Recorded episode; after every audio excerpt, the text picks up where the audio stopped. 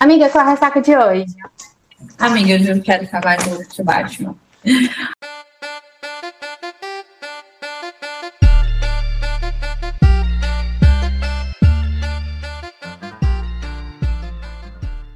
Olá, eu sou a Manuela Estevam. Oi, eu sou a Ana Alves e esse é o seu Ressaca Literária, o podcast. Ai, gente, hoje, hoje, hoje eu devia ter trago assim uma roupa, né, mais de gala.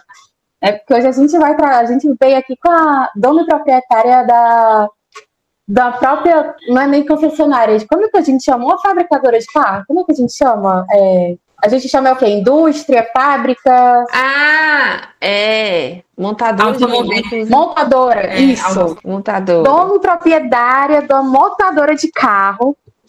Da, ai, vamos pensar no nome até o final do, do episódio, um nome bem bonito, assim, com, com F, para poder formar, né? Para fazer parzinho. Vamos criar um, um carro.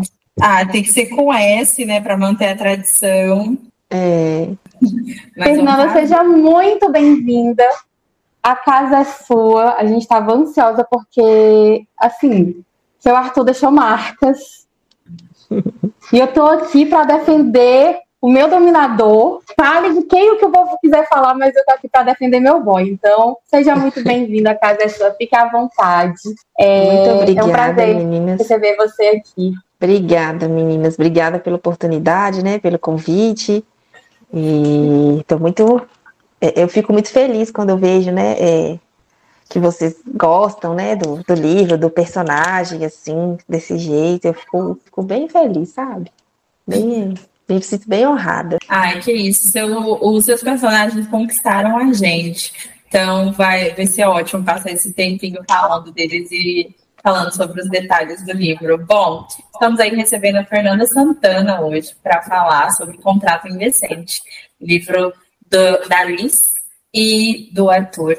É, a gente tem muitas coisas para falar, mas o principal delas é como a Nayara falou, a gente tem aí um CEO né, da Schmidt, uma montadora de carros, basicamente, e a, a, a pequena artesã, se eu pudesse se chamar, Liz, né, falar sobre esse casal inesperado aí. Bom, Fernanda, como é sua primeira vez aqui, eu sempre falo para os autores, né, que, que vêm para cá, para as autoras, enfim, para a gente, para o ouvinte te conhecer, te dar para você dar o seu currículo. Então, falar como você começou no mundo literário, como foi para você, quando você começou a escrever, se você já era leitora, Conta aí pra gente como é que você adentrou a este mundo. É, eu leio, né, assim, desde adolescente, eu sempre gostei de ler livros de romance, né, aqueles romances clichêzinho, fofinho. É, eu lembro na, na escola, eu, lá quando eu tinha os meus 12, 13 anos, eu ia pra, pra biblioteca pegar aqueles livros assim de primeiro beijo, sabe? Meu primeiro amor, aquelas coisas bem assim, sempre fui românticas assim. E, e aí, na verdade, é, quando eu fui, aí eu né, li esses livros assim, e com 15 anos eu descobri Machado de Assis e tive um hiperfoco nele na época. E aí eu li todos os livros do Machado de Assis. Né? E aí passou o hiperfoco, porque hiperfoco vem vai nunca mais eu conseguir ler nada dele, interessante, né? Isso. E, e aí quando foi em 2000 e 2009, é, 2009, eu comprei o Crepúsculo na mão de uma amiga minha que tinha revista da Avon. E vendia livro na revista da Avon, não sei nem se vende ainda. E aí tava lá vendendo edição econômica de Crepúsculo. E eu fui comprar por curiosidade, porque eu tinha visto, visto o livro, né? O filme, né? Ah, vou, vou, ver o, o, vou ler o livro. E aí eu comprei, na época, adorei. Né? E aí eu fui comprei Lua Nova. E amei. E aí eu fui pro Eclipse. O único que não tinha na revista da avó era Amanhecer.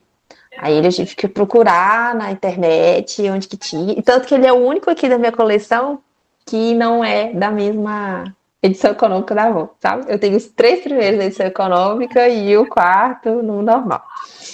E aí aquilo despertou em mim aquele hiperfoco de leitura mesmo, que eu fiquei simplesmente obcecada e fui atrás de outros livros sabe? Aí eu fui procurando todo livro de romance, assim, via na internet, procurava no site, comprava na época Saraiva, Submarino, né? Na época nem tinha Amazon, assim, para poder comprar.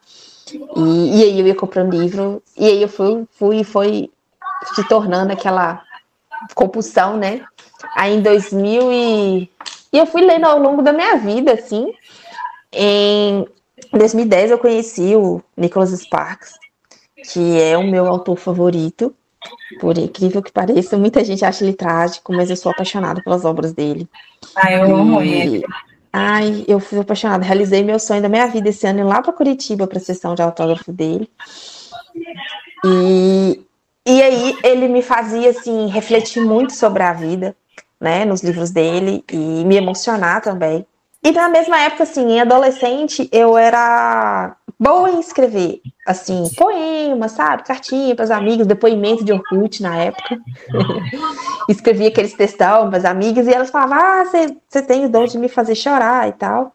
E à medida que eu ia lendo os livros, principalmente do Sparks, eu falava assim que um dia eu queria escrever um livro que fizesse alguém chorar, sabe? E aí, em 2000 2016, eu acho, 2017, não sei. Eu comecei com um blog literário. Eu tenho um Instagram até hoje, tá abandonadinho, coitado, mas ele existe ainda. É, que chama Biblioteca Mágica da Fê. Aí lá eu fazia foto dos meus livros, resenha, citava cotas, era muito legal. E, e foi, fui conhecendo gente desse meio literário, fui conhecendo autores nacionais que até então eu não conhecia. Meu primeiro livro nacional, a não ser clássico, assim, Aí eu li, acho que 2017, se eu não me engano. E eu, eu só consumia livro gringo, porque eu não tinha mesmo né, conhecimento da, da riqueza que tinha aqui. E nessa mesma época eu conheci uma autora que era casada com, com um amigo meu que lançou, era de Belo Horizonte e lanç, tinha livro lançado independente. Achei aquilo o máximo e fui conversando com ela que um dia eu tinha vontade de escrever e tal. E ela falou: não, escreve, coloca no papel, depois você pensa em publicar, depois você pensa, né? Primeiro você escreve. E aí eu fui, peguei uma história, criei e fui escrevendo. Eu demorei seis meses para escrever o livro e mais seis meses para lançar ele, sabe assim, que foi processo de revisão e tudo, e planejar. E aí, em dezembro de 2018 eu lancei meu primeiro livro na Amazon. É, e de lá para cá, acho que tem mais de 20, não sei quantos, tá, gente? Mas uns 24, 25 por aí, livros publicados na Amazon. Eu, os meus primeiros livros não tem hot. Eu comecei a escrever hot meados de 2022, foi recente, porque eu tinha muita dificuldade de escrever, porque não é fácil, né? E, e tinha vergonha, sabe? Muita vergonha. Assim, não do, não do que as pessoas iam pensar, mas assim, é porque é uma coisa muito íntima que você coloca no papel, né? Então eu tinha muito vergonha, assim, ai meu Deus, de, de escrever com tantos detalhes, até que eu percebi que o público da Amazon consumia muito hot e as meninas tinham falta nos meus livros e falavam, ah, gostei mais. É, assim, podia tentar e eu achava que eu não conseguiria, sabe? Eu pensava que era uma limitação minha, que eu não era capaz de conseguir escrever hot. E aí foi quando eu lancei Incompatíveis, em julho de 2022. Eu escrevi o livro e tal, escrevi umas cenas que o pessoal falou comigo, não, mas ela tá hot, né? Essas cenas suas é... Tá, não tá perdendo em nada. E aí eu fiquei empolgada, sério, sério e tal. Falei, ah, vou, vou tentar nesse. E, e fiz uma cena bônus no final, que foi durante o livro, eu, as minhas cenas eram mais comedidas, sabe? Mas eu fiz uma cena bônus no final de de um hot no carro. E aí eu falei assim, eu vou tentar escrever uma cena hot, bem hot mesmo, bem explícita. Se der certo, eu aplico nos posts e vou ver se o meu público vai gostar. Às vezes que se o pessoal não gostar e quiser sem hot, eu volto, né? Hum, querer sem hot. não teve uma pessoa que reclamou, sabe? E, Quem que vai reclamar do que é bom, gente? É, o pessoal amou e aí super me incentivou a continuar. E eu falei assim: ah, então. É, é, então, se o pessoal gostou, eu vou continuar. E aí eu continuei, graças a Deus. Não parei, acabei gostando também, né? Eu fiquei com medo de, Eu tinha medo de não conseguir, eu tinha vergonha, eu achava que eu não era capaz, sabe? Mas deu certo. E eu gostei, aprendi muito no caminho, né? E foi, foi tudo muito positivo. E aí, eu, onde eu cheguei hoje. Escrevendo até BDSM, né?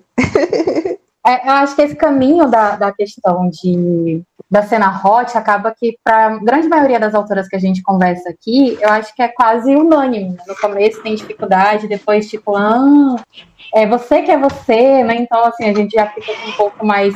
Não que seja mais fácil, mas fica, acaba sendo um pouco mais confortável, digamos assim, para a gente, é. né, tipo, conseguir. A gente vai se soltando um pouco a cada livro, né? Se desafiando um pouco mais a cada livro. Tinha muitos temas que eu falava que eu não ia escrever, porque eu achava que eu não tinha capacidade para escrever, que era muito difícil, era muito para mim, e que hoje eu escrevo de boa.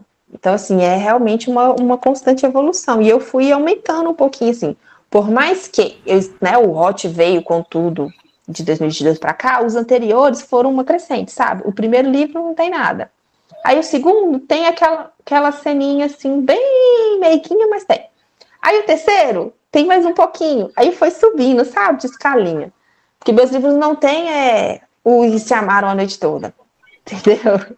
Mas estava ali mostrando, nem que seja ou um tem parágrafo, ou não tem, né? Assim, nem que fosse em um parágrafo, mas estava ali narrando o que eles estavam fazendo, né? E aí, aos poucos, esse parágrafo virando uma página, que foi virando duas. É, o pessoal não tem essa percepção, né? Mas escrever hot é muito difícil. É muito, sabe? As pessoas, é assim, eu falo, não é fácil. Por, ainda mais é, esse livro em questão, né? Contrato Indecente, eu tive que fazer dois tipos de hot, né? O das sessões de BDSM e o do sexo baunilha. Então, assim, que eram com dinâmicas completamente diferentes. E a das sessões eram ainda mais difíceis porque tinha o lance da hierarquia, né? Do respeito, né? De como o dom ia conduzir ali a sessão, como a sub ia se, se portar diante dele, né?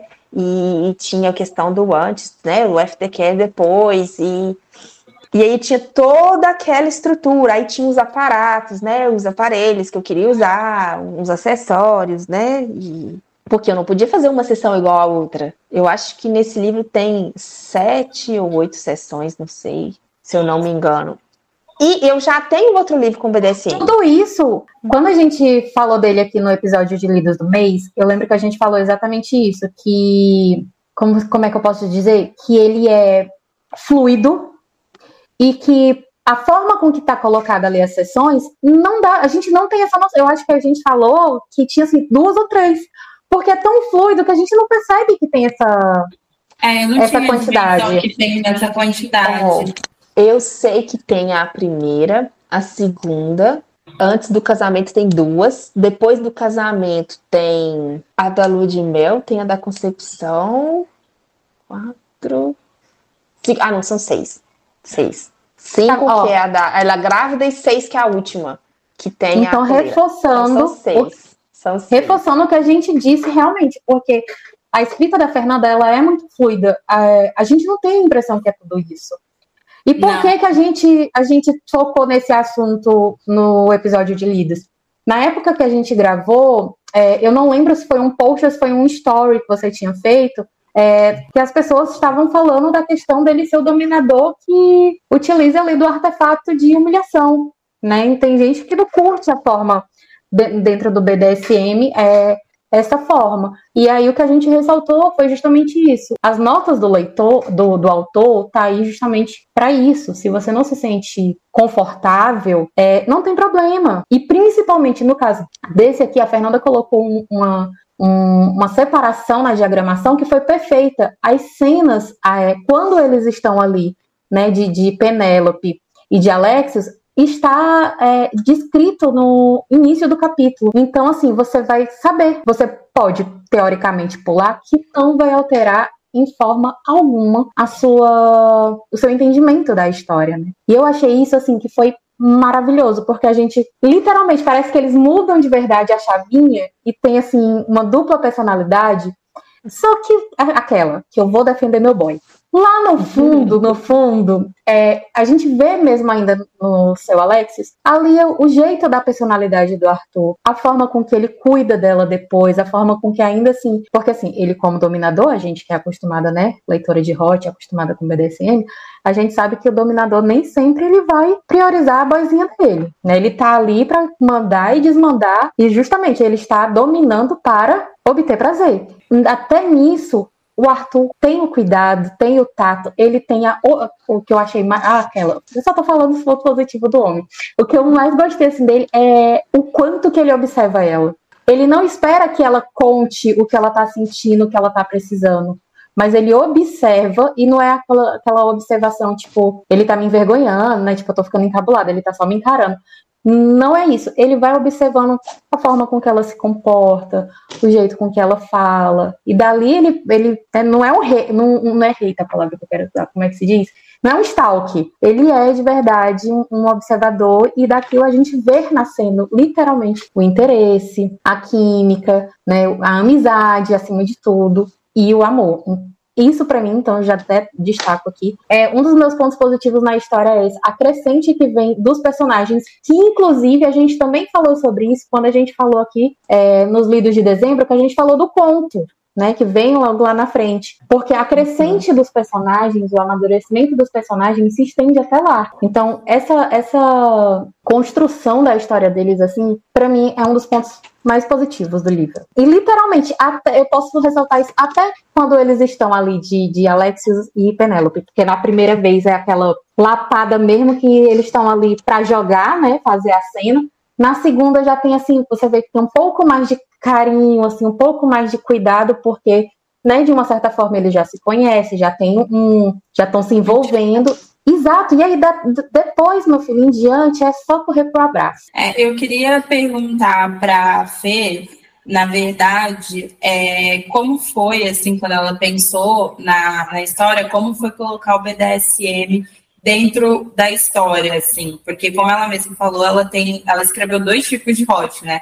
Aquele hot ali entre o casal e o hot BDSM explicando, até para a gente mesmo entender como funciona a dinâmica da cena que os dois fazem juntos, né? Porque a gente sabe que o BDSM tem vários segmentos. Então, ali é o segmento que a Liz e o Arthur se colocaram e eles até aderem outros nomes, que é o senhor Alexios e a Penélope. Então, dentro disso, como é que foi para você é, quando a história veio e tal, quando decidiu escrever esse roteiro, como foi para você colocar esses dois tipos de hot dentro e escrever o BDSM, né, que é, é diferente? Eu tenho um livro que é o Além das Aparências, eu lancei ele no final de 2022 e ele tem o BDSM. Porém, a, a mocinha, ela não era ela não era já experiente como Alice, sabe?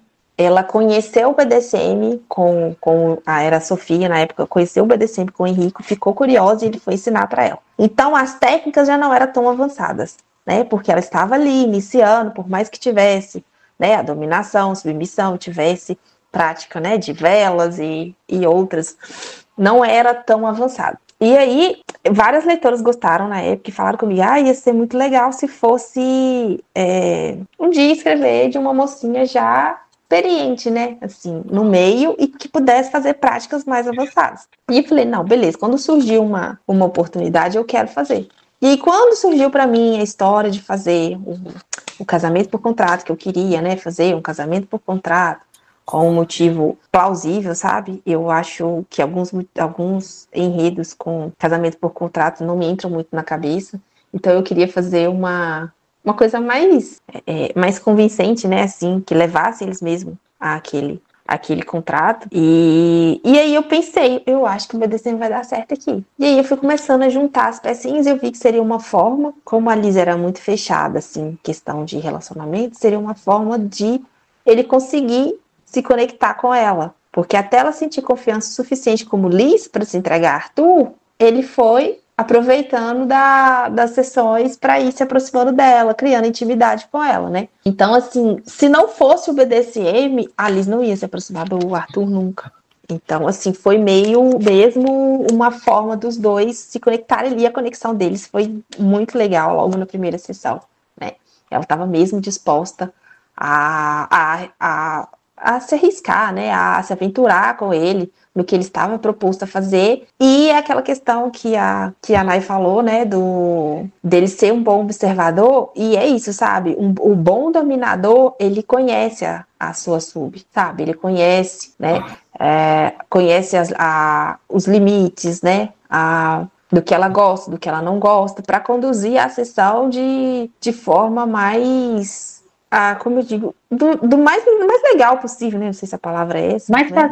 prazerosa, né? Prazerosa, saudável. Isso, é, e de sintonia entre os dois, né? Porque a hum. sintonia entre os dois era muito legal, né? Então, eles bem se completavam ali. E aí eu fui e como eu sabia que ela já era experiente, eu sabia que eu poderia avançar um pouco mais do que eu fiz no livro anterior. E aí eu fui atrás de, de práticas mais, mais elaboradas, né? Que exigi, exigissem mais técnicas, né?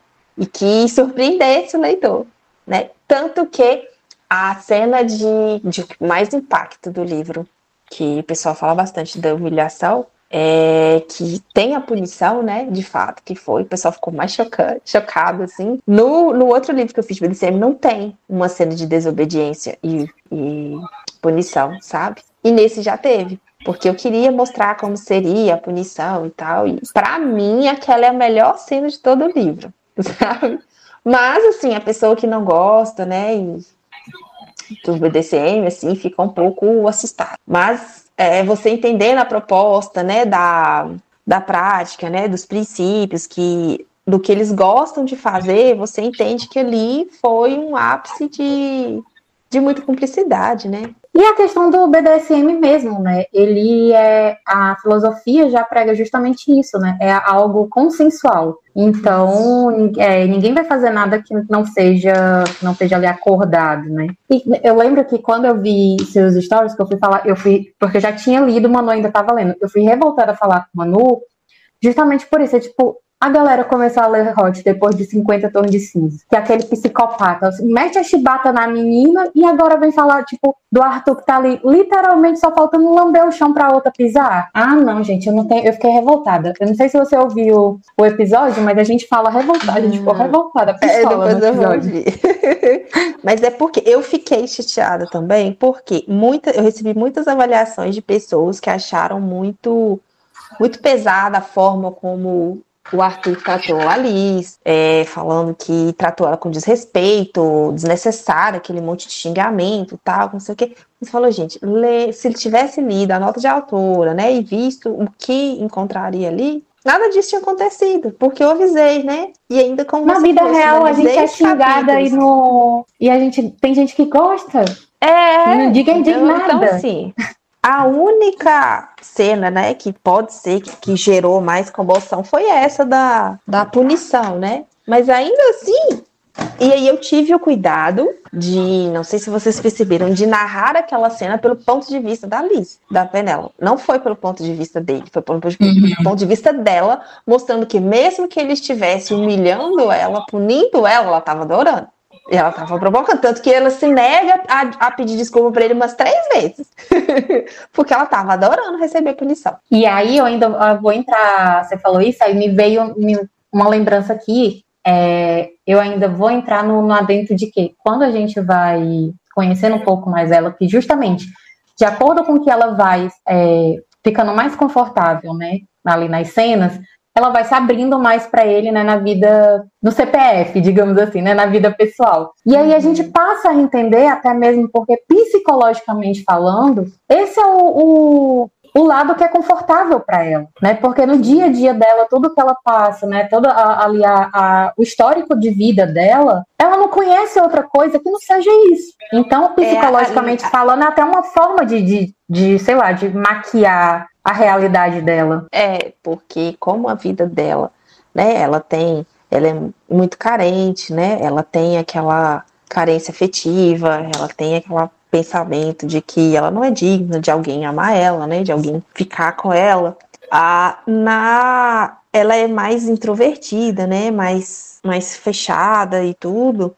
E ali, enquanto Penélope, ela pode ser aquilo que para ela ela não é. Ela, ela pode ser uma mulher poderosa, sedutora, né? E coisa que na fora do BDSM ela não se sente. Porque ela é, ela é polida, né? Diante das palavras da mãe dela, então ela não tem esse empoderamento, Isso. né? Isso. E aí o BDSM veio como uma válvula de escape mesmo, que ali ela poderia ser quem ela quisesse. E lá fora, não. Lá fora ela, ela era sempre podada. Tanto que é. a última cena de sessão, que ele faz aquele. Muita gente falou comigo, ai, que nervoso de agulha. Mas não é a agulha em si, é o, é o significado daquela prática, né? O significado que ele deu para a prática de, de colocar asas nela, para mim, assim, foi uma coisa muito surreal, sabe? Ah, ele é muito fofo, como a Nai falou, observador, né? Desde um sempre. Ele é. sempre está muito atento às necessidades dela, tipo, o que, que ela vai gostar, o que, que ela vai pensar, como isso vai afetar ela. Então, eu, eu acredito muito, muito nisso. Falando, assim, do, do geral, eu adorei o livro. É, eu falei até para Nave, eu me surpreendi muito, porque eu achei que ia ser ah, uma história de CEO e tal, né? Coisinha mais leve, porque ele já está acostumada, mas eu me surpreendi muito, não só pelo, pelo rolê do BDSM, que é muito legal, mas é, por uma coisa que eu só reparei no final do livro, que para mim isso sim é o grande diferencial do livro. Eu falei até isso aqui no outro episódio que a gente comentou, que é o plot do livro. Para mim é o mais diferente, assim como você conseguiu chegar né, nesse pódio? Como é que você pensou nisso? Porque para mim, enquanto eu estava lendo, que eu fui descobrindo as coisas, era só surreal. Eu ficava, não, não. E aí ele ia dando as pistas, eu ficava, não, isso não pode ser, não pode ser. Eu tô entendendo. E aí eu falei para Nay, o, o que mais fritou a minha mente foi o plot que eu falei DSM. Isso daí para mim só era uma parte ali dos dois como, como é que você pensou nisso? Eu, tipo, é, ao mesmo tempo que, claro, eles não têm parentesco nenhum, ainda assim é uma situação meio estranha, porque eles dividem uma pessoa, né? Como, como você pensou nisso? É mais uma pessoa que eles vão dividir, né, na real. Exatamente. O Pop queria uma, uma filha, ganhou, foi um time completo. ganhou a família inteira, né? Pode falar spoiler no podcast? Assim? Pode, a gente avisa. Ah, tá. Entendi. É, então, eu não sei te falar é, sobre como que eu pensei. Vem na cabeça, assim, a escrita é uma coisa muito engraçada, gente. É, vem primeiro, vem os, pelo menos no meu caso, né? Assim, vem os personagens. Ah, ele é CEO, ele tem 40 anos, ele quer uma família, tal, tal, tal, né? Ele tem, ela tem é, eles vão dar certo porque aparentemente ela, né, ela sente que ela não, não, não serve para ser mãe, não quer ter uma família, né? Ela só quer independência financeira mesmo. Então tá, beleza. E aí, à medida que. E aí, os dois tinham aquela coisa da mãe, né? O Arthur, que a mãe subiu no mundo, ela com a mãe Megera e o pai também subiu no mundo. E aí, à medida que eu fui escrevendo, eu fui pensando: eu tenho que colocar um plot, eu tenho que colocar alguma coisa sabe? E aí a cabeça fica fritando, o cérebro fica fritando. E eu gosto muito de conversar com amigas, sabe? Quando eu tô montando o plot do livro, assim. Que às vezes conversando com elas me vem esses estalos. E, e aí, quando eu vi, eu falei, gente, será que dava para esses dois ser irmãos, ter ligação no passado? E aí eu fui quebrando minha cabeça, sabe? E aí eu vi que quando fica uma coisa muito irreal, eu não coloco, não, sabe? Um trem muito viajado. Mas como assim, eu vi que né, tinha potencial, poderia dar certo, ia ficar legal, gente, eu coloquei. E aí, eu, geralmente, eu chamo alguma amiga minha para contar, né? Como eu falei, geralmente gosto muito de conversar esses plots com a Lucy Foster, sabe? Porque ela tem muitas ideias. É... Dona Lúcia é dona e proprietária desse podcast, então, tipo, pois é, é. tá todo mundo em casa. Exatamente. Pois é. E a Lúcia, ela tem umas sacadas muito legais. E aí, à medida que eu vou conversando com ela, ela vai me dando ideia. E eu viro assim: não, isso não. Aí eu vou conversando. Tipo assim, ela me aguça a ficar fritando, sabe? Como eu sei que o padrão dela é alto, né? Porque nos livros dela ela bota uns plots sinistros. Então, se ela fala comigo que fica bom, aí beleza, entendeu? Aí eu falei, não, se eu surpreendi ela, é porque o trem ficou bom mesmo, sabe? Então, assim, eu falo com ela que me faz muito bem conversar por isso. Porque talvez outra pessoa, qualquer coisa que eu, que eu falar, né, vai gostar. E ela não. Se ela falou que surpreendi ela, que ela tem uma mente de titânio, aí eu já, já fico tranquilo. Então eu gosto de conversar com ela. E na época eu conversei, contei. e falei que, né, que eu ia fazer, ela gostou, falei, ah, então vou seguir esse, esse, esse roteiro. De, algumas coisas os personagens mudam, né, ao longo da história, alguns detalhes mudei, mas foi pequeno, mas esse plot realmente estava ali desde desde o início mesmo. É, eu, eu fiquei muito surpreendida, né? Ao mesmo tempo que eu falei pra Ana, eu falei, nossa, parecia ser só um livro de CEO, mas isso daqui mudou completamente. É, eu, assim, eu escrevo, eu falo, eu reescrevo romance clichê, né? Que é o quê? Você sabe o que vai acontecer no final, né? Todo mundo sabe o que vai acontecer. Ah, eu não vou me apaixonar pela pessoa. Quando acabar o contrato, cada um vai seguir sua vida. É clichê, então você sabe o que, que vai acontecer, que os dois vão se apaixonar aí e não vão e não vão Eventualmente vão ficar juntos, né? Né? Então, assim, eu escrevo romance clichê mesmo. E o clichê todo mundo adora. Porém, é a forma que você conta o, o romance clichê que te diferencia dos demais, né? Concordo. Então, assim, é, nunca é só um, um romance, sabe, assim, de CEO, pelo menos no meu caso, né? Eu, eu, sempre quero colocar alguma coisa diferente. Eu lembro que uma vez teve uma leitora de um, um livro meu que fez, foi meu maior sucesso nesse, na carreira de autor, que foi só entre nós dois. Era um romance entre a mocinha e o melhor amigo do pai dela, 21 anos mais velho. E aí, é, todo mundo falou comigo isso. Eu fui esperando só um clichê de melhor amigo do pai, mas eu fui, fui tombada. Foi uma surra de, de, de emoções que, pelo amor de Deus, Falei, uai, gente, nunca é só um clichê, sabe? Sempre tem alguma coisa que, que eu quero colocar para justamente diferenciar, né? Porque eu tenho que te prender ali. Contrato Indecente tem 600 páginas, se eu não me engano. Ele é meu maior livro. 609. 609. Então, eu tenho que fazer alguma coisa para te prender nele. Senão você vai ler 100 páginas e vai largar. Você não vai mas querer o... ficar até o final. Mas né? o pior de tudo, que antes da gente chegar no plot, a gente tem uma, um, essa expectativa que, que prende a gente, porque a gente fica naquele negócio.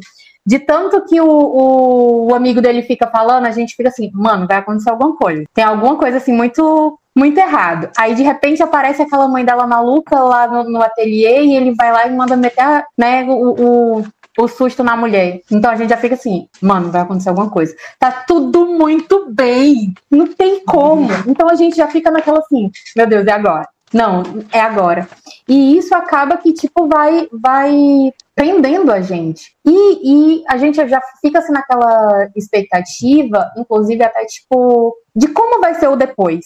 Porque a toda hora, por mais que ela esteja sofrendo, ela vai dizendo que não é a mãe, né? Que ela é só a, a, a pessoa que tá carregando, que ela vai embora, mesmo tipo, ela não diz que quer ficar, mas nas ações dela, né? Diz que ela só queria que ele dissesse assim, e se e se, né? Ela só tava esperando por isso. Então a gente fica muito nessa, nessa expectativa e prende muita gente, né? Tanto que foi, a Manoel até falou isso pra mim, tipo assim, mãe, é um calhamaço que tu não vê. E ele é meu maior livro. Porque, assim, esses livros, assim, esses romances que têm data de validade, por assim dizer, né? Contrato de casamento, fake date, não sei o quê, é, o leitor já fica naquela esperança de. já sabe que tem uma data de término, aí fica naquela expectativa de o que, que vai acontecer, né? Chegou a data do contrato, e o que, que vai acontecer, né? Então, aí até lá, a gente vai segurando vocês, né? para conseguir prender a curiosidade para ficar até o fim. Não, e foi muito nesse nem aqui, eu posso falar tipo aqui com, com propriedade que eu já terminei, fui direto até pro pontinho. Aqui segurou real a gente. E até, tipo, é, para quem não sabe, né, quando você termina Contato Indecente, você, a gente tem um conto ali, foi no período do Natal. É, quando eu terminei que eu li, aí que depois Manu foi ler, tipo, Manu, pega o conto. A Manu foi lá toda empolgada, esperando que ia ser a história dos amigos. Quando ela, ah, meu Deus, temos uma segunda geração. E aí Sim, a casa cai. Exatamente, porque eu não li, né? E a Nai só falou, amiga, depois que você terminar, tem um conto ler. Eu, tá bom. E aí eu vi o moço negro na capa, falei, ai, a história do Ravi da Olivia. Ai, que legal. Pensei comigo, né? Falei, quero ler, já tô empolgada. Quando eu começo o livro, tá lá, Rafael, eu falei, uai, como assim, Rafael? Aí eu mandei pra Nayara, eu falei, amiga, uma segunda geração, eu tô acreditando. E eu fui crente que era a história do Ravi da Olivia. Mas eu amei, eu achei o conto tão fofinho. Sério, é tão bonitinho. Hum, nossa, é assim, aquece muito o coração. Por ser Natal, mas é a, a Beatriz e o Rafa são muito bonitinhos. É, eu, as minhas leitoras estavam querendo muito é, história deles, que chiparam eles. Eu falei, gente, mas eram crianças, como é que vocês chipam uma coisa dessa? Mas leitor, né?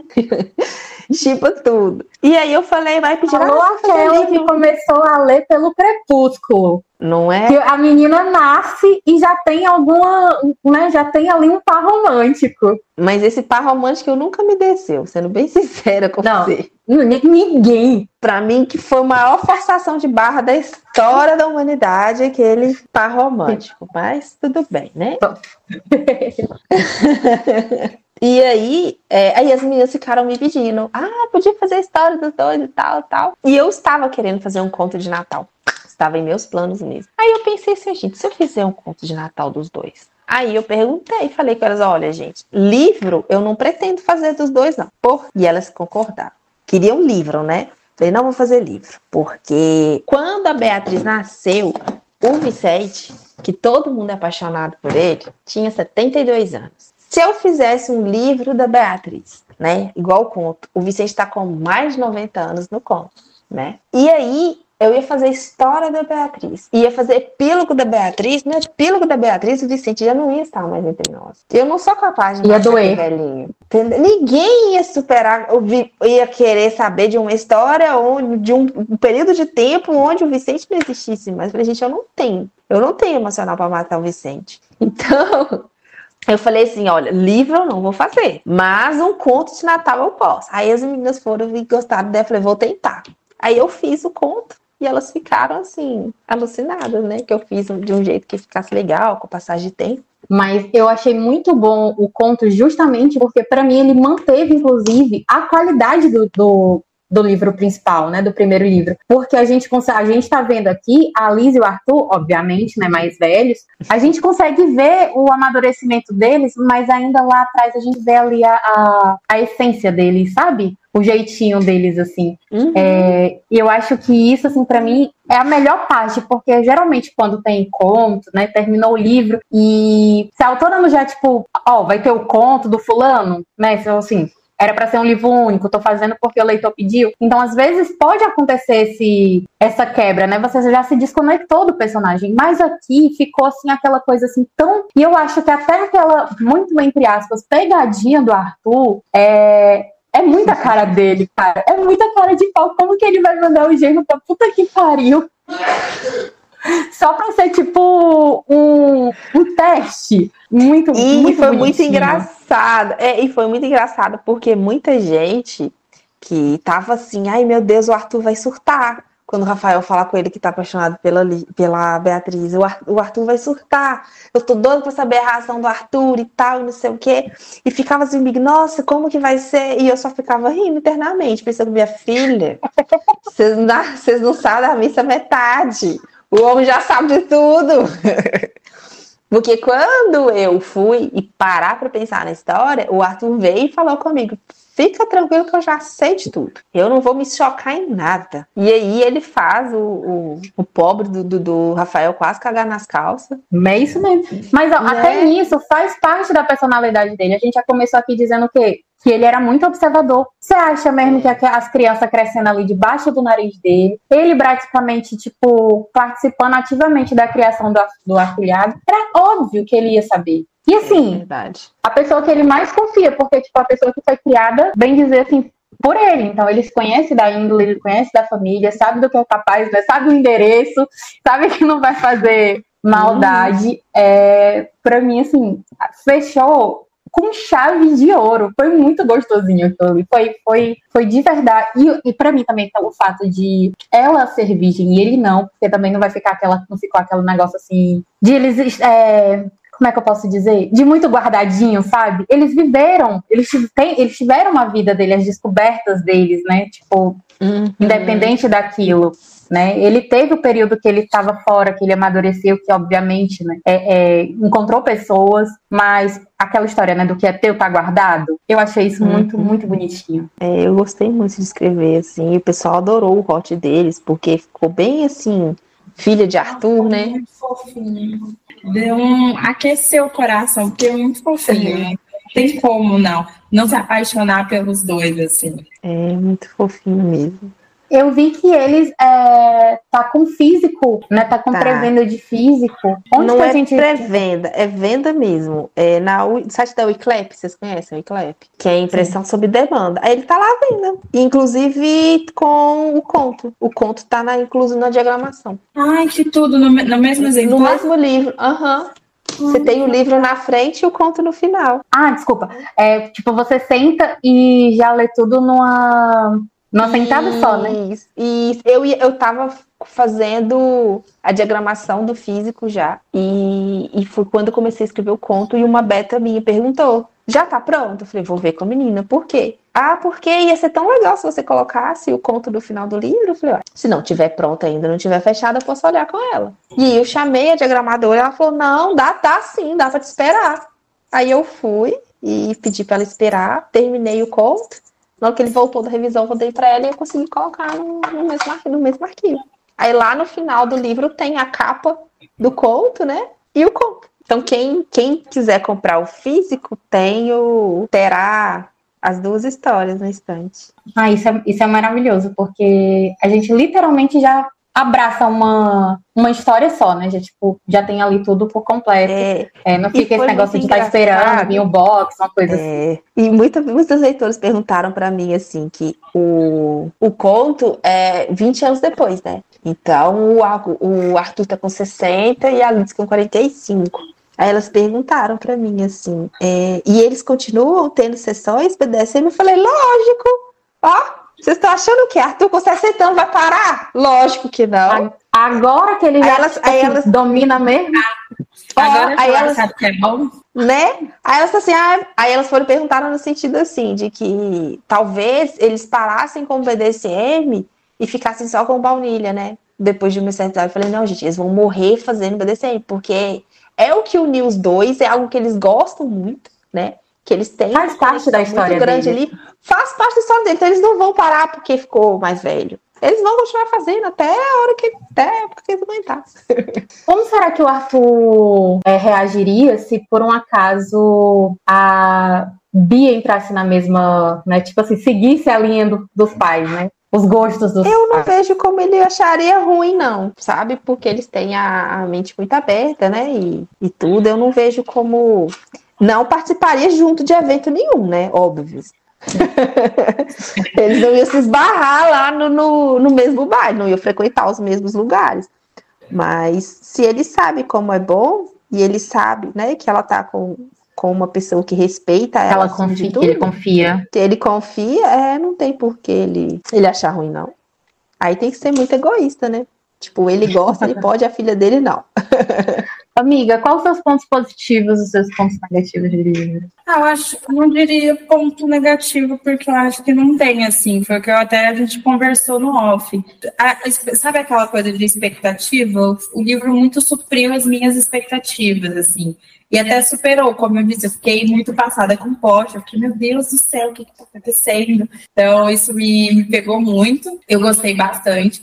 Isso, eu acho que definitivamente para mim, pelo menos é, individualmente, falando da minha leitura, o meu ponto positivo foi o, o plot, assim, eu não esperava mesmo. E gostei bastante da troca de, de personagens. Eu acho que foi importante fazer essa separação de baunilha com BDSM, porque não só deixar claro quando as cenas acontecem, mas eu acho que também, como a Nai falou, de repente, se é um leitor que não está tão afim de ler, né, não, não, não gosta e tal, consegue pular sem que isso é, estrague a experiência da história. Uhum. É, a, a, história em si, porque aquelas cenas são importantes para a construção da relação dos dois, é claro, mas você consegue entender o enredo da história sem, sem ler né, a, as cenas do, do BDSM. Isso eu achei muito legal que, que a Fernanda conseguiu separar. Com certeza é um ponto positivo também.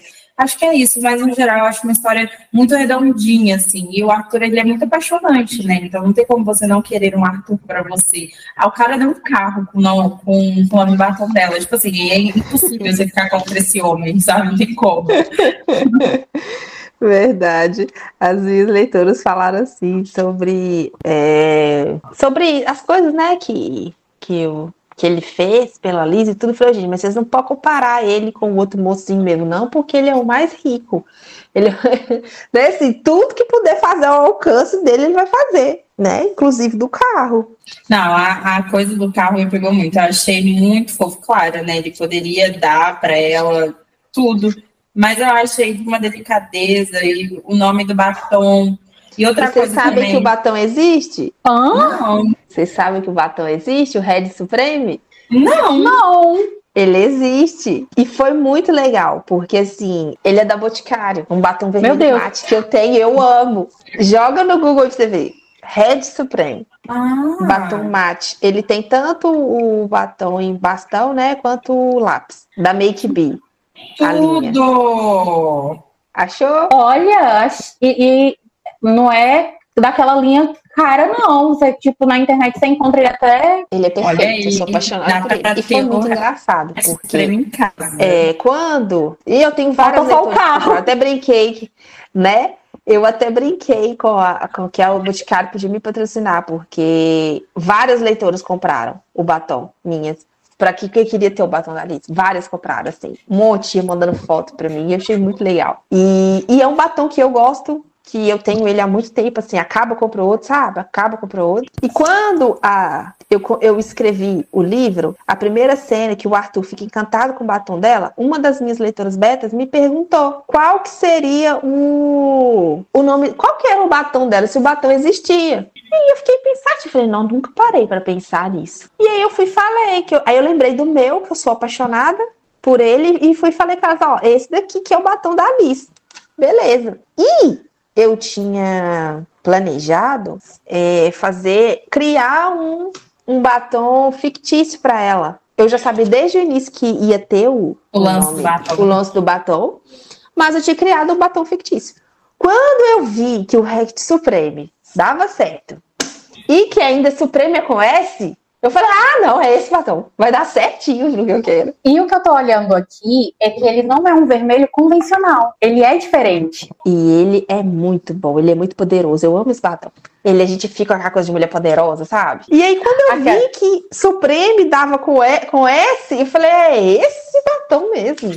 Foi feito para esse livro. Só que eu ia inventar um batom. Ia ser Acho que eu ia fazer aquela torta de bolo Red Velvet, sabe? Eu ia colocar um batom com esse nome. E aí ele ia criar um carro chamado Velvet e só o dela seria o, o Red Velvet, sabe? Só que aí depois que eu fui ver que o lance da Schmidt era com S, e aí falei, vou pensar em outro nome pra esse batom, porque os carros da Schmidt têm nome de S, eu não vou meter um V agora, né?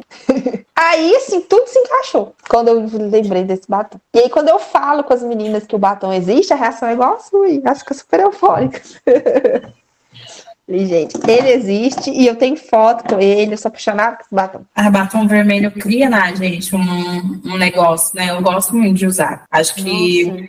batom vermelho para mulher, assim, fica lindo em qualquer ocasião. Em, como... Faz parte da identidade, né? Sim. É... Falando em, em vestido para matar, é, aquelas, né? É, nós estamos aqui com uma autora que atualmente está no ranking da Amazon, né? Com Inocente Tentação, né? Um, um, um, romance proibido, né? professor e aluna. É, esse livro já é assim. Eu queria fazer, sempre quis fazer também, de um professor e aluna, um romance desse, sabe? Que eu acho bem, bem legal. Essa coisa proibida é gostoso, né? Daquela é expectativa, verdade, aquela coisa, ai meu Deus, alguém vai descobrir e tal, aquela adrenalina, é muito bom. E como eu tinha feito já, né, um romance proibido, que foi só entre nós dois, que meus leitores amaram, que foi meu livro de maior sucesso, sabe, de mais leitura, de todo, bateu todos os meus recordes aí, é, eu pensei, a ah, pessoa deve gostar, né? E aí eu lancei e graças a Deus também o pessoal tá gostando, tá tendo muito feedback legal. Então é isso. Fernanda, a gente queria muito agradecer sua presença, foi muito bom conversar com você. Acho que a gente abordou todos os temas do livro. É, é bom quando a gente conhece uma autora nova e a gente consegue é, perceber que realmente né, cada uma tem o seu jeitinho de escrever, tem a sua a, a, sua particularidade e a tua escrita, assim como a Nádia falou desde o começo, ela é muito fluida. Eu adorei é, ler o seu livro, como eu disse, me surpreendeu. Eu adorei o conto também, eu já emendei um no outro, foi sensacional. Ah, então, assim, parabéns e obrigada por ter vindo. É uma honra ter recebido você aqui. Muito obrigada. Ai, gente, eu que agradeço, né, pela oportunidade, né, por vocês terem lido pela história. Eu falo assim que é, é uma honra muito grande para gente ter um, um, vocês tirarem um, horas do dia de vocês, né, da vida, né, de momentos tão, tão importantes para ler, para parar e ler uma história da gente. É assim, é, significa muito sabe? Eu tenho realmente muita gratidão. E fico feliz mesmo, principalmente que vocês leram, né? Tiraram esse tempinho e ainda gostaram. Eu li e eu, eu fiquei naquele negócio assim, porque quando eu comecei a. Quando eu disse assim, tá, mas é um, é um livro de CEO? Assim, não é mais só um livro de CEO. Aí ela, ah, vai ser um livro bom para tirar a gente da ressaca. Só que quando a gente termina, a gente fica com ressaca. Então, assim, é, é, eu acho que esses pensamentos que a gente vai ter, e justamente isso, sabe? Tipo, quando a gente termina de ler o livro, ah, eu queria o batom, ah, eu tô vendo isso aqui, tô me lembrando deles, eu acho que esse sentimento, assim, quando o livro é bom, sabe, que fica, que marca, e, e sem dúvida nenhuma, eles com certeza marcaram a gente, assim, foi, foi, muito bom é, ter essa experiência de leitura. E quando eu tava lendo o, o livro, é, eu vi um tweet seu falando sobre a questão de você ser autista. Uhum. E é, eu tenho meu sobrinho que, de seis anos, que é a coisa mais importante da minha vida, e ele tem TEA. Então, assim, eu, fico, eu fiquei muito feliz. Porque a, a, quando eu soube, né, que você também tinha TEA, porque pra gente ainda é muito novo. Então, assim, é um futuro que a gente não sabe como vai ser. E a gente fica com medo, tipo, será que eles vão conseguir? Será que eles vão. Será que ele vai vencer? Será que ele vai ter dificuldade? E, cara, eu vejo você, tipo, você trabalha, você. Eu até falei pra Manu, você é uma das autoras que eu vejo assim que é mais dedicada. É, a Aurora me fala muito bem de você. Né? Então, assim, eu vejo você, tipo, tão bem se, é, é, buscando, sabe, é, suas coisas, conquistando seus objetivos e tal. E quando, você, quando eu vi, assim, que você falou, tipo, chega, deu assim um quentinho assim, no meu coração, tipo, tá vendo? Todo mundo consegue, tipo, tá tudo bem. Nossa, eu fiquei assim, é, você virou uma inspiração, assim, sabe, mim, de esperança, assim, um sinônimo de esperança, assim, para acalmar meu coração. De tia Ai, medrosa de colocar minha criança no mundo. eu fico feliz, de verdade. E assim, no caso, ele tem seis anos, que você falou? Seis anos. Seis, né? Seis anos, é, autodidata, lê tudo, inglês e português. A Manu sabe, é um absurdo de inteligente. Um absurdo. É, eu aprendi a ler sozinha também na época. Isso é ler e escrever sozinha. É hiperlexia que fala, né? Quando a pessoa uhum. aprende a ler sozinha e na época era um sinal e né, não desconhecia, não né? Sabia. Então passou, né? Passou percebido. Mas assim, é, eu fico feliz porque eu recebi o diagnóstico aos 30 anos. Então, o seu sobrinho recebeu aos 6. Então, a, a probabilidade dele chegar na vida adulta muito mais desenvolvido que eu é muito grande, sabe? Porque ele já está recebendo de novo o, o tratamento, a né? O, uhum. o, é, a, a direção adequada, ele já vai, é, é diferente, sabe? Muita coisa eu lutei sozinha. Se eu tivesse tido um suporte na infância, na adolescência, poderia ser muito melhor. Tem coisas que eu não consigo fazer sozinha. Então, mesmo que eu seja, né, graças a Deus, sou, sou independente e tudo, mas ainda assim tem coisas que eu preciso de, por isso que, né, que a gente precisa de suporte. E quando eu decidi, tem, tem pessoas que não compartilham o, o diagnóstico, sabe? É, quando uhum. eu decidi compartilhar, que eu falei que, primeiro, eu não tenho que esconder porque eu não tenho que me envergonhar e eu tenho muito orgulho, né, de quem eu sou. E a pessoa que eu sou hoje, eu devo a isso, né? Se tira o Té de mim, eu não sou a Fernanda, né? E, e também por esses motivos, assim, para levar conhecimento para as pessoas, para quebrar estereótipos, quebrar preconceitos, né? E, e, mostrar que a gente é capaz. E várias mães de autistas, de crianças autistas, me, me, me chamam para falar isso, sabe? Que elas têm, vê esperança, né? Que vê é, um futuro. E assim, é a minha forma de, de talvez fazer um pouquinho de diferença no mundo, sabe? Só de, de falar. Eu, às vezes, não preciso fazer nada. Tem uma, até na minha cidade mesmo, uma mãe de, de criança que falou comigo que só de ver meus stories ela já fica feliz. Sabe? Eu não preciso fazer nada. Eu não preciso falar, não preciso militar, não preciso fazer nada. Só dela ver nos stories, eu vivendo a minha vida, ela já fica feliz. Quando eu vi que você então, falou, isso é muito importante assim, para mim. Oh, meu Deus, e aí quando eu pensei, né, quando tipo, a gente combinou aqui, eu fiquei, ah, eu vou deixar para falar só no finalzinho, é... mas assim, saiba que para mim você, tipo, foi um calor muito grande no meu coração, uma, com certeza uma inspiração. E aí eu queria dizer isso, que você, assim, isso, isso para mim foi assim, foi muito importante, muito especial mesmo, assim, de verdade. Eu fico feliz, né, de, de ter ajudado, né, mesmo sem saber. É, se você gostar, eu tenho dois livros com personagens autistas que eu escrevi.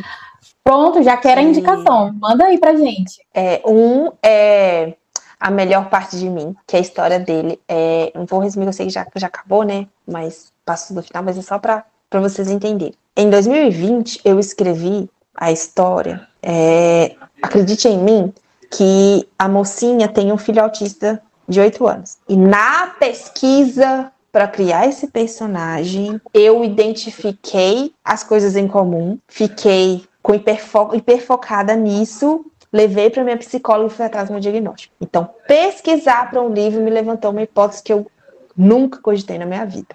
E aí eu lancei esse livro e aí eu falei que quando passasse todo o processo diagnóstico, se realmente comprovasse que, né, que, que eu era autista, eu ia escrever a história dele adulto.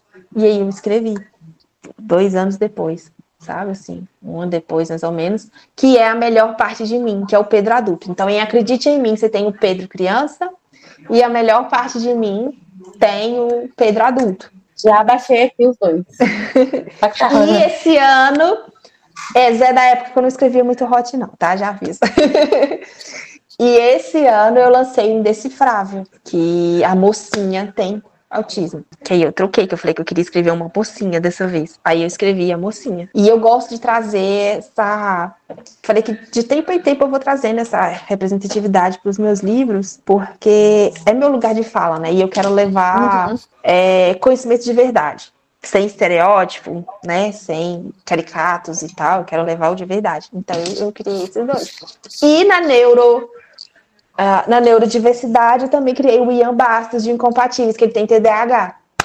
Entendeu? Então quero estar tá sempre trazendo esses, esses, esses tópicos, né? Porque é importante falar sobre isso e muita gente aprendeu com esses livros. Muita gente vem falar comigo que não imaginava que era desse jeito né? E quebra um pouco o tabu, né? Quebra um pouco a, o estereótipo. Então aí a gente vai falar sobre a sinopse do Contrato Indecente, o livro que nós debatemos aqui da Fernanda Santana. Olá. Arthur Smith, CEO da principal empresa automobilística do país, sabe a responsabilidade que carrega e não quer deixar o seu legado morrer. Aos 40 anos, ele está determinado a se tornar pai, ainda que precise pagar por isso. Quando seu caminho cruza o de Liz Brandão, uma jovem misteriosa que conheceu em clube BDSM, ele vê a oportunidade da sua vida. Ele não quer, ela não quer ser mãe. Ele não precisa de uma para o seu filho. O contrato é firmado e eles têm um propósito a cumprir. Gerar um herdeiro e Ainda que, ainda que para isso tenham que manter um casamento de fachada, apenas até que o bebê venha ao mundo, um bilionário e uma artesã. Com um toque sensual, Arthur e Luiz mergulharão em um universo completamente desconhecido.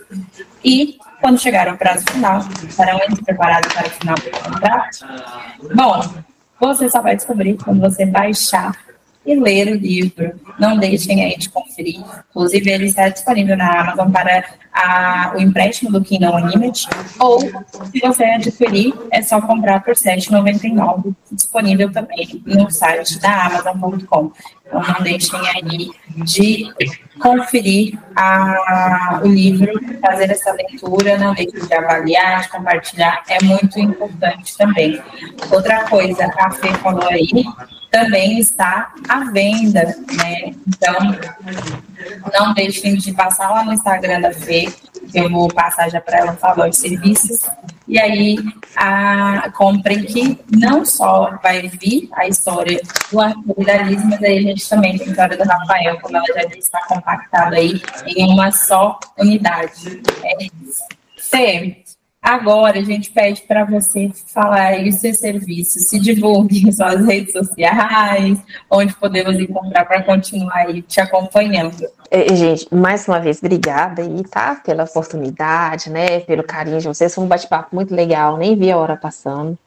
É, foi mesmo muito agradável estar aqui com vocês, ter essa oportunidade de falar do meu trabalho, né? Para quem quiser me acompanhar, minha página da Amazon, só digitar na busca da Amazon Fernanda Santana, que tem o todos os meus livros, né, em formato digital. E no meu Instagram, que é arroba autora.fernandasantana, tem lá na bio é, o link de todos os meus livros físicos também, porque tem, tem, uns, tem uns cadastrados no iClap, tem uns em editora, né? Então lá tem o, o link de cada um, né? Eu estou trabalhando no meu site para lançar em breve, esse primeiro semestre ainda, e lá vai ser muito mais fácil, porque vai ter todos A participação os... especial. Gente, vocês não estão é? vendo, mas é, é, é um, um, rapazinho ou é uma moça? Um rapazinho, esse aqui. Ra... Tem um rapazinho aqui da Fernanda, tá invadindo a nossa telinha, procurando espaço. Você quer dar o Instagram da sua mãe, garoto? Mas aí, lá no... Eu tô com... Fazendo o meu site, né, de que vou, vou, lançar esse primeiro semestre e lá vai ter todas as, todas as formas de encontrar meus livros, né? O, o digital, o físico, é, tudo lá num, num lugar só para ficar mais fácil, né? Mas eu ainda vou lançar que está em construção. Mas é isso, quem, né, quem puder, né, tiver curiosidade com esse meu trabalho, né, e quiser ler, vou ficar muito feliz e venham no meu direct me contar, eu adoro quando vocês vêm para falar, para surtar, é, eu só não conto spoiler. Mas de resto, eu tô aí todo ouvido. Eu, eu adoro realmente conversar com vocês. E é isso, gente. Muito obrigada mesmo. Obrigada a você, Fernanda. Imagina. É verdade. Foi ótimo. A casa é sua. Volte sempre que quiser. É, tiver novidades, pode falar que a gente, né, a gente é um prazer.